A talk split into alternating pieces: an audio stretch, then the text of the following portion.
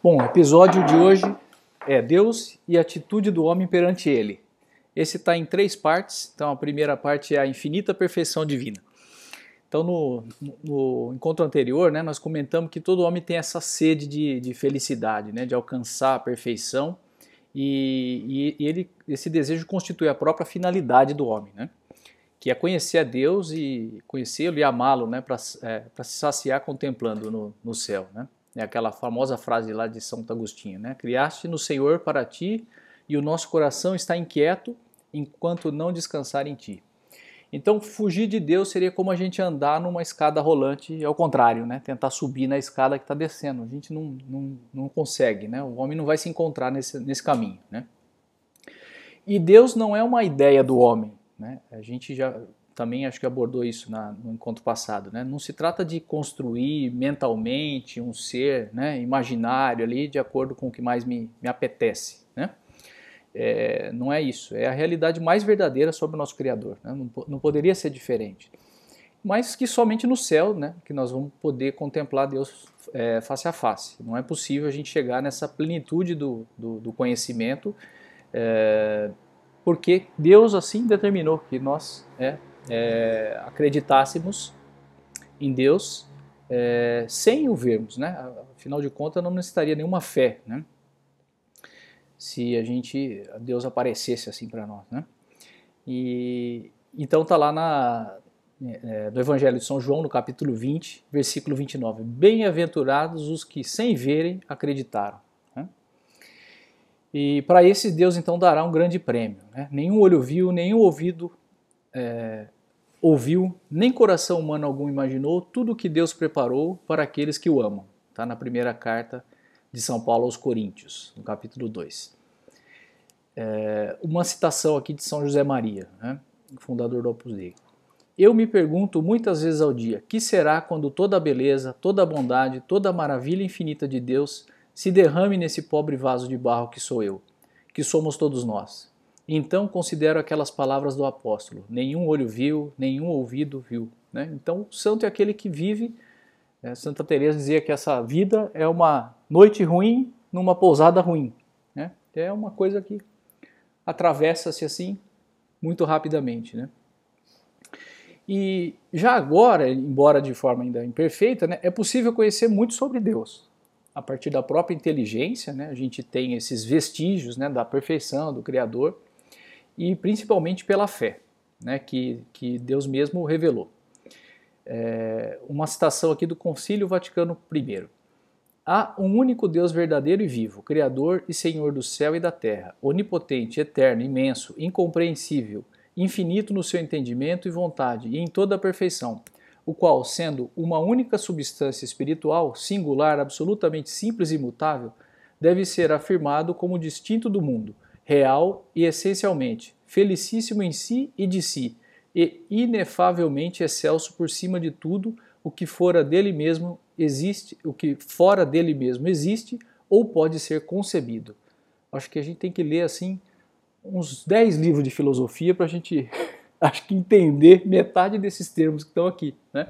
Então a gente talvez já tenha ouvido falar de algumas provas filosóficas da existência de Deus, né? que Deus é, ele é acessível pela razão humana. Né? Deus não deu essa razão e é, a própria onipotência de Deus. Né? A pessoa é, ela consegue atingir isso pela razão. Deus é onipotente e é único. Se fosse dois, já não poderia ser onipotente. Né? Quem seria maior? Qual o Deus seria maior se tivessem dois, ou três, ou dez? Né? E, enfim, tem muitos conceitos aí. Assim como a luz da lua é um pálido reflexo do sol, todas as perfeições que vemos nas criaturas são um débil sinal da infinita perfeição de Deus. Né? Então a gente consegue ver isso pela, pela evidência, né, pela perfeição das coisas e etc. Né.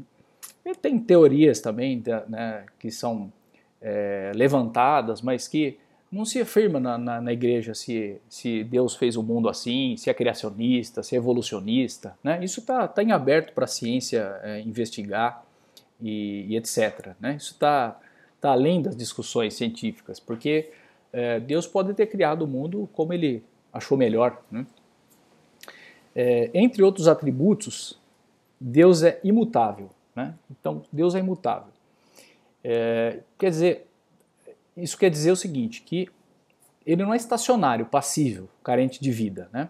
mas é o extremo oposto. A atividade divina ela é viva, né? ela é infinita e infinitamente rica também, mas ao mesmo tempo serenidade, quietude e felicidade. Né? Essa suprema unidade de um conteúdo imensamente rico faz com que Deus seja a suprema beleza e suprema harmonia, que é a unidade na variedade.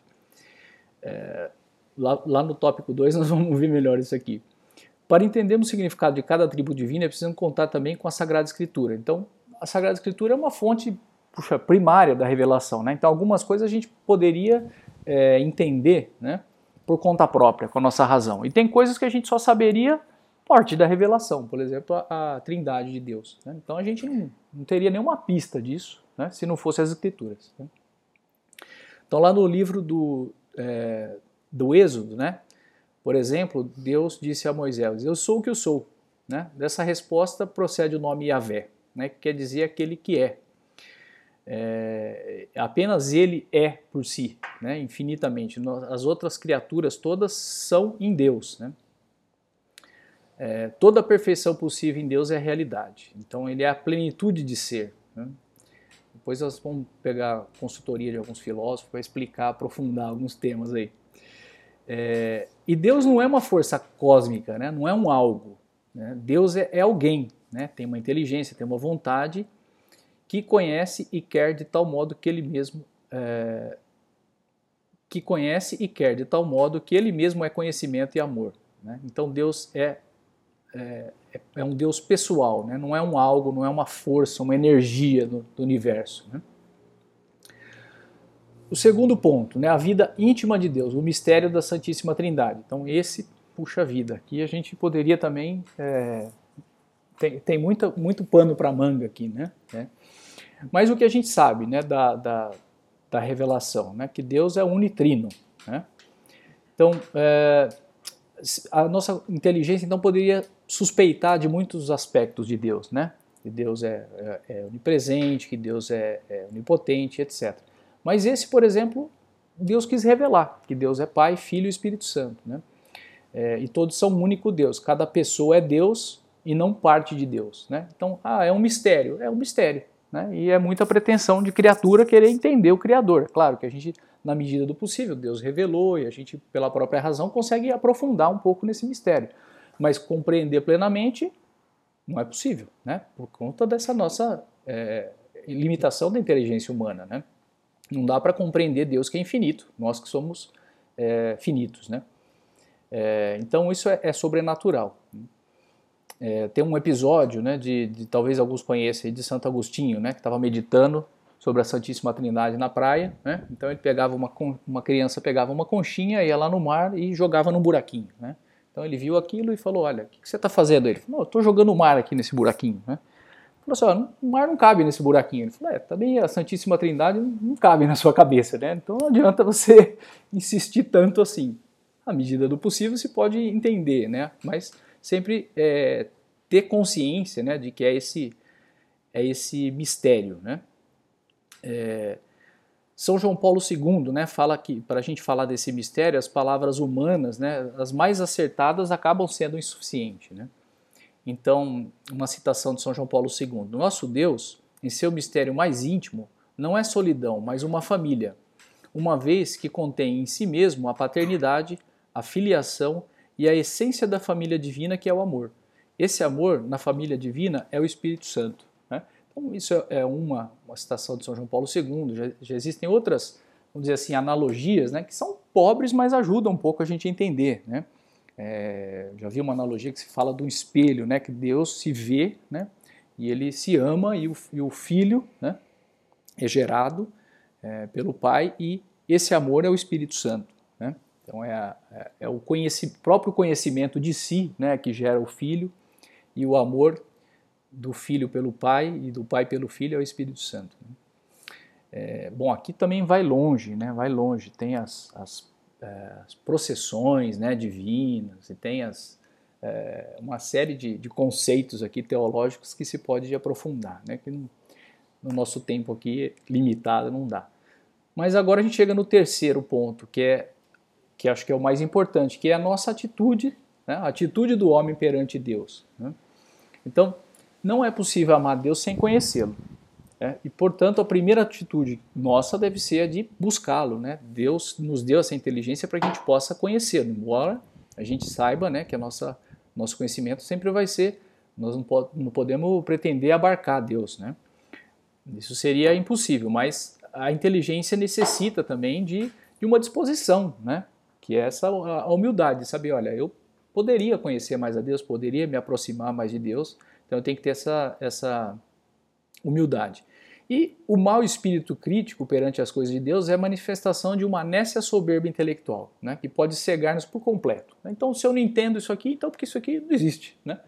Isso é uma soberba intelectual, né? porque sabemos que nós temos limitações. Né? Se Deus é, é, é nosso Criador, né? é uma soberba querer abarcar tudo. Né? É, então, temos que saber isso, né? que poucos que sabemos da sua grandeza nos ultrapassa por completo. Né? É, por isso tem que ter essa, é, essa, essa consciência da, da humildade é importante, é né? uma atitude fundamental nossa perante Deus. É, bom, e também, para tentar conhecer Deus mais, nós devemos mover não só por simples curiosidade intelectual, né? mas por um desejo de dar-lhe glória, de amar mais a Deus. Né? Então, se Deus que me criou, que me, né, antes de, de me formou antes do seio da minha mãe, já, me, já pensava né, em mim antes de eu existir, né? É, então, puxa vida, né? Eu vou, eu vou fazer isso a, a razão do meu, do meu, viver, né? Conhecer mais a Deus, amar a Deus, né? Retribuir esse, esse amor, né? É, aqui no, no catecismo, talvez, não tenho certeza, mas vamos lá, ponto 782. Como te atreves a entregar essa centelha do entendimento divino, que é a tua razão, em outra coisa que não seja dar glória ao teu Senhor? Né? Quer dizer, você tem uma razão, se tem uma, uma, uma coisa nobre para se empenhar a nossa razão, é conhecer a Deus. Né? E claro, todas as outras coisas, por amor a Deus, né? é, que podemos fazer. Então a igreja nos ensina a repetir muitas vezes: glória ao Pai, ao Filho e ao Espírito Santo. Né? Então, essa atitude de, de adoração em relação a Deus não rebaixa o homem, mas é, é a expressão verdadeira da dignidade do homem. Né? É, é para isso que o homem foi feito, para dar glória a Deus. Né? É, se a gente não age dessa forma, o homem se degrada. Basta a gente ver né, o mundo aí fora, é, Deus à parte. Né? É, que, quem não, não, não, glorifica Deus e não, não dá graças a Deus, mas se perdem né, em, em raciocínios, em ideologias falsas e coisas. Né? O coração insensato mergulhado na escuridão. Né? É, bom, é, uma citação da carta aos Romanos, né? capítulo 1. Ó. Para eles não há desculpas, pois, mesmo conhecendo a Deus, não o glorificaram como Deus, nem lhe deram graças, mas se perderam em seus raciocínios falsos e o seu coração insensato mergulhou na escuridão pretenderam ser sábios e tornaram-se estúpidos. Substituíram a glória de Deus imortal por imagens que representavam homens mortais, aves, quadrúpedes, é, quadrúpedes e répteis. Por isso, Deus os entregou à imundície pelos desejos dos seus corações, de modo que alvitaram eles mesmos seus próprios corpos. Eles confundiram o verdadeiro Deus com seres falsos, prestaram culto e adoração às criaturas em lugar do Criador, o que é o qual é bendito para sempre. Né? Então, é o primeiro capítulo da carta aos Romanos, versículo é, 21 em diante. E, puxa, a gente às vezes vê lá a história né, do, do, do Antigo Testamento, né? É, Moisés, né? sai de perto um pouco do povo, já, a coisa já desanda, né? Você fala, pô, mas que povo insensato, né? Faz lá, é, constrói bezerro de ouro e etc. Então, se a gente pensar um pouquinho, será que não acontece, né? Salvo as proporções no dia a dia, né? Talvez com nós mesmos, né? Com nós mesmos na nossa nosso mundinho ali e tal, a gente não é, não vai se esquecendo de Deus, né? À medida que a gente não vai, vai alimentando esse, esse, esse amor ou esse desejo de conhecer mais a Deus. É, Bom, ao final da vida, pela graça de Deus e se correspondermos fielmente, poderemos vê-lo no céu. Né? Se agora que o conhecermos debilmente cumula todas as aspirações de verdade, de beleza e de bondade que há na inteligência e no coração humano, que será depois, quando estivermos na sua presença e o contemplarmos face a face tal como é? Né? Isso está também na carta aos Coríntios né? e, e, na carta de São João. É, então, é, é, é, evidente, né? a gente em algumas vezes conseguimos sentir um pouco disso ter essa certa consolação, né? Quando procuramos a Deus, quando fazemos a vontade de Deus, como cumprimos o, o dever, fazer a vontade de Deus, temos esse, esse um pouquinho desse, desse gosto de estar tá fazendo é, o que Deus espera de nós, né? Mas talvez na maior parte do tempo não, né? E, e temos que nos esforçar para estar, tá, é, para tá, é, continuar fazendo, né? Ter essa mesma atitude com consolações, é, com vontade ou sem vontade, né? Se a gente procurar um videozinho de, de São José Maria quando estava no Brasil, tem uma, uma garota que pergunta para ele é, que, ele, que, ela, que as amigas dizem que ela as amigas dizem assim, olha, não, a gente não deve rezar se a gente não está com vontade né, de ir à igreja, etc. Interessante porque editaram o vídeo e pegaram a, a, aquela senhora agora, né, e ela falando daquele episódio. Então mostra ela lá em 1974 4 ou 5, e depois mostra ela nos dias atuais aqui comentando sobre o episódio, né? E, e ele e ele e ela fala assim, o que, que eu digo para elas, né? Ela diz assim, se eu não tenho vontade, então não vou, não faço, né? Não vou, não rezo, não vou à igreja. Ele diz assim, olha, eu vontade tenho muito pouco, né? Nós temos que fazer as coisas sem vontade. E a gente, de fato, né? A nossa vontade ela está muito depois da queda, ela está muito prejudicada né, Pela, pelas paixões ali, pelo gosto. Né? Então a inteligência sabe aonde a gente tem que ir, mas a vontade às vezes é débil, às vezes ela, ela oscila demais. Né? E ouvir isso de um santo é, é, é consolador, né? A gente diz, puxa, que bom, né? que bom, a gente está fazendo alguma coisa errada aqui, né? Não estou com, não tô com vontade e tal. Então é isso aí.